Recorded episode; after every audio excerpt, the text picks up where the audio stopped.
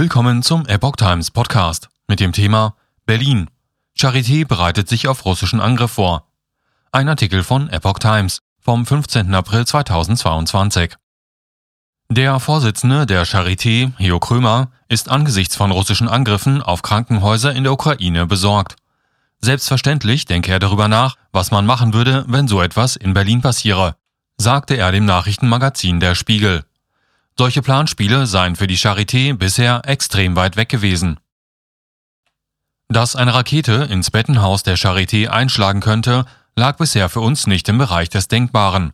So Krömer auf die Frage, ob es geeignete Keller gebe, in die man die Operationssäle verlegen könnte. Dass sich solche Fragen jetzt stellen könnten, hätte ich mir nie vorstellen können. So der Vorstandsvorsitzende. Europas größtes Universitätsklinikum hat bis jetzt 800 Menschen aus der Ukraine behandelt. Darunter sei eine einstellige Zahl an Kriegsverletzten gewesen. Ein Drittel der Patienten waren Kinder, auch Krebskranke.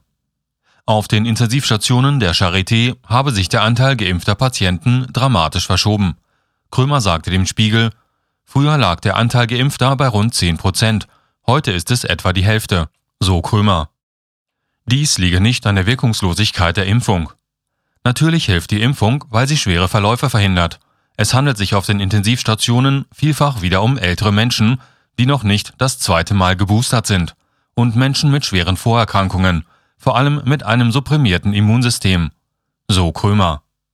Rund 95 Prozent des medizinischen Personals der Charité hätten einen Impfnachweis vorgelegt.